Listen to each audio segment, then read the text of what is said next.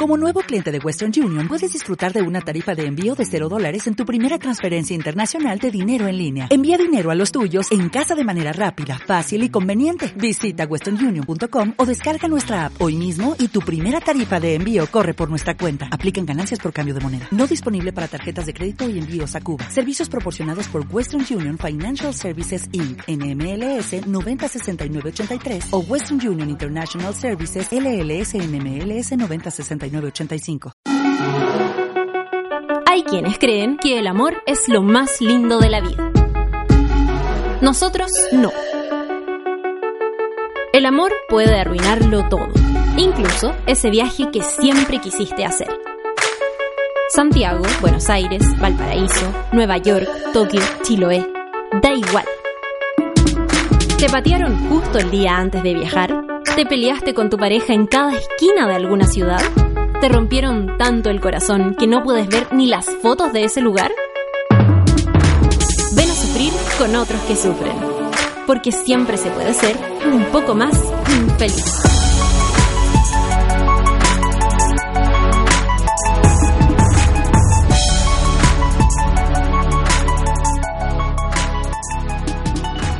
Nada me gusta más en la vida que contar mis tragedias amorosas. A veces pienso que salgo con gente solo para poder tener un final dramático del cual poder hablar. A veces. Otras veces le digo a mis amigas, esto duele mucho, hablemos el otro día. Lo de París pertenece a ese dolor. Y nunca me ha animado que llegue ese día. Perdón que me dé tantas vueltas, pero todavía me voy a dar una más. Es algo sobre el dolor. El otro día leí a Sadie Smith, de una escritora que me gusta mucho, diciendo que la alegría es una cosa bien terrible porque conlleva el temor a que eso que te hace feliz pueda desaparecer. Y cita a otro escritor, Julián Barnes, que dice, la naturaleza es tan precisa, duele exactamente como el valor de la pérdida. Esa frase me tocó. Pensé en mi hermano, a quien amo con todo el corazón y a quien le deseo la inmortalidad porque perderle dolería tanto como lo que él vale para mí. Pero esta exactitud matemática entre dolor y amor se me pierde con París. París llegó a doler de una forma que nunca valió. Y después de esta introducción demasiado larga, parto. Conocí al hombre de París hace un año exacto. Lo quise rápido por muchos motivos. Uno de ellos es que la primera vez que nos vimos se presentó diciéndome, me llamo Gwen, como Gwen Stephanie. Salimos un tiempo, estuvimos a distancia otro tiempo, me fui a vivir a París con Gwen el 10 de junio. Las cosas se pusieron raras casi al tiro. Sé que rara es una palabra imprecisa, pero no tengo o no quiero tener otra mejor. El comité lo arruinaste crear un consejo acá. No es una regla general, pero los amores que sean en viaje deberían quedarse en esos viajes. Fin del consejo. Me fui a la casa de Gwen un mes después de llegar a París. No conocía a nadie allá, pero me hice un amigo que me alojó un tiempo, luego me alojó otra persona y luego otra. Andaba con el corazón muy roto y en itinerancia, pésima mezcla. Y además no quería hablar con nadie porque no tenía ánimo de explicarme ni de empezar a contar qué chucha había pasado entre Gwen y yo. Por eso, cuando un amigo de mi hermana que andaba por allá me invitó a carretear, le dije que no. No quiero ser la persona que anda con cara de pico en el carrete, le dije. Él me respondió, no hay etiqueta de ánimo. Su frase me conmovió. Así que tomé la bicicleta, abrí Google Maps y partí al restaurancito en el que estaba el amigo, con más amigos y amigas y amigos de los amigos y amigas, etcétera y bla, bla, bla. Me curé el tiro, pero todavía sabía manejar mi vida. El punto de ese equilibrio llegó cuando una amiga del amigo, una rubia completamente vestida de blanco, apareció con traguitos de cortesía de la casa. Tenían sabor a capo manzana versión veneno. Me quemaron la garganta y el cuerpo y me volvieron otra. No recuerdo qué clase de otra, claro está, porque el resto de la noche estuvo signada por el veneno capo manzana y los traguitos que me tomé después. Sé que estuve en otro bar, también sé que estuve en una disco cola, sé que me quería comer un amigo del amigo. Nico se llamaba. Se me había notado en la cara porque una amiga del amigo se acercó y me dijo, el Nico y yo fuimos pololos. Mejor no me lo como, pensé entendiendo el rayado de cancha. Luego pensé, ¿y un trío? El Nico era bajito, ella era bajita, yo soy bajita. Me imaginé que las guaguas que salieran de ese trío serían las guaguas más chicas del mundo. Por desconcentración curada olvidé el propósito trío. Y en algún momento, por alguna razón, me fui en un taxi que alguien me pidió porque yo no sabía descifrar la pantalla de mi celular. En el taxi tuve un ataque de furia. Sentí que el conductor me daba vueltas por toda la ciudad. Le dije que me bajaba, no sé en qué idioma, porque nunca aprendí ni una palabra culiada de francés, idioma nunca me ha encantado, incluso antes de París, porque lo encuentro como medio viscoso. Sí recuerdo que le dije fuck you y que apenas me bajé el taxi pensé, conche tu madre, no sé dónde pico estoy. Me puse a caminar y a llorar. Como soy bien experta en llorar en la vía pública, incluso sobria, no tenía ningún pudor. Sí tenía miedo. a no llegar nunca a los hombres, a la oscuridad. Aparecieron dos hueones. Me preguntaron por qué lloraba. No sé si les conté la historia con o solo dije estoy perdida. Me pidieron mi dirección. Te guiamos, eso dijeron, y yo, con ningún argumento racional, sentí que esos dos hombres me protegían del resto de los hombres. Pensé, en el primer mundo existe este trabajo, hombres amables llevan a casa mujeres tristes. Hasta me lo representé con uniforme. Al día siguiente entendí que era improbable que ese trabajo existiera y quizá eran dos buenos buena onda o dos buenos pagando una manda o qué sé yo. Porque sí, me llevaron hasta la casa y dije chao y gracias y listo. Cuando desperté, vi sillas tiradas, llaves tiradas, ropa tirada, comida tirada, como si hubiera pasado un tornadito. Ese tornadito había sido yo. Vomité, no hace falta decirlo, pero lo digo. Y en el momento en que ya estuve algo recompuesta, quise saber la hora. Abrí mi mochila para sacar mi celular pero en vez de un celular tenía dos, dos celulares blancos. Borracha robó celulares. Constaté con un poquito de sorpresa si yo siempre he tenido la ética de robarle al súper, pero no a la gente. Me consolé pensando que en una de esas había creído que el celular era mío, también era blanco. Lo prendí, vi el nombre. Era del Nico el que me quería comer. Lo busqué en Facebook, le escribí. Oye, no sé bien cómo, pero tengo tu celular. Nos juntamos a que se lo volviera en un bar que estaba al lado del río y cuyo nombre no recuerdo, pero empezaba con O o con U. Tengo la sensación de una vocal no tan típica.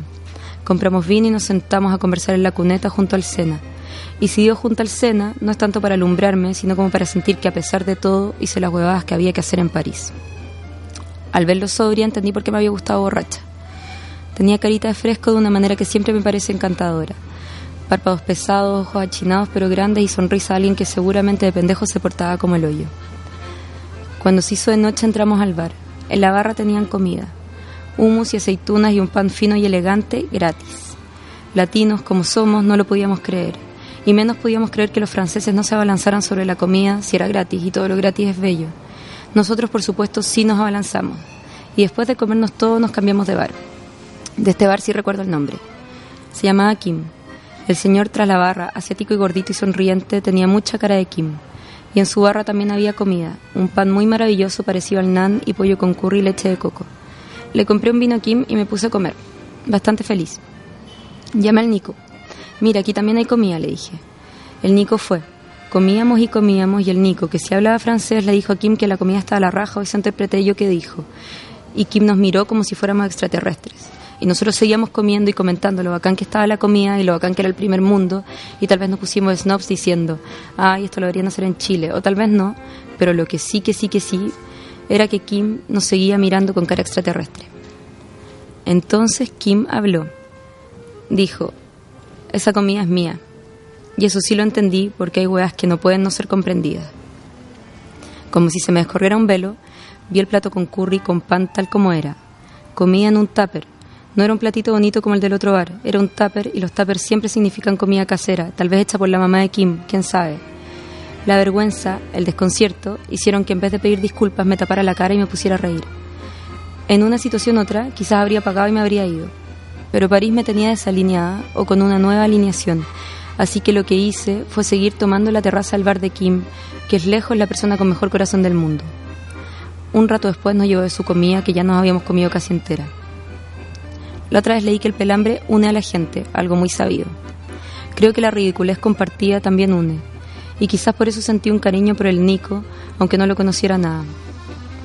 Voy a ser breve con ciertas obviedades. Obviedades como que nos dimos besitos y culeamos, después dormimos cucharita.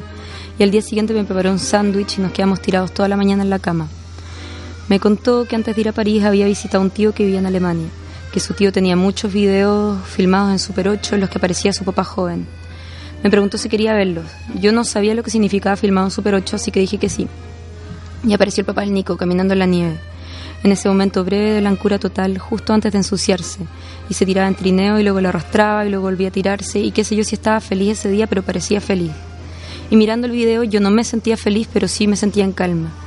Me había reído donde Kim, la primera vez que algo me da risa genuina desde dejar la casa de Gwen. Y ahora, por primera vez en París, no sentía el corazón apretado. La sensación de paz me llevó a una paz anterior cuando más chica, en un sufrimiento amoroso fundacional sentido en el pecho, todo el tiempo, como un dolor intolerable por su intensidad y por su perseverancia. Fue en un bus, de noche, Coquimbo Santiago, escuchando If I Ever Feel Better. Esa paz duró dos segundos. Luego volví al dolor, pero ya no era intolerable porque sabía que la calma era algo posible. Lo mismo en París. La presión de eso que había pasado con Gwen volvió, pero el susto no recuperarme nunca quedaba suspendido. Al Nico lo volví a ver un par de veces y no sé si supo, si sabe, todo lo que significó para mí esos días. Este es un capítulo Lo arruinaste tramposo. No hablé realmente de eso que pasó con Gwen. No sé si sepa hablarlo alguna vez. Otra vez voy a citar a Julián Barnes, abro comillas. Y aún hay dolores nuevos, únicos, para los cuales no estás preparado en absoluto y contra los cuales estás indefenso. Cuando partí a París, una amiga me preguntó, ¿y qué voy a hacer si no funciona? ¿Qué va a pasar después de Gwen? Yo respondí, si no funciona, escribo la weá, hago un libro que se llame Después de Gwen. Lo dije riéndome, con una confianza entonces muy justificada en que a veces me servía escribir para recomponerme. Pero ese dolor nuevo y único que fue París y para el cual no estaba nada preparada, me requiere una manera nueva y única de abordarlo. No sé si llega un día en que pueda describirlo, o tal vez sí. Por ahora que esta historia se queda en el reverso de la ruina, en el Nico, que supo arreglar las cosas. Eso fue Lo Arruinaste. Escucha a Camila Gutiérrez y una nueva historia en el siguiente capítulo o en podcast en www.subela.cl. Sube la radio en otra sintonía.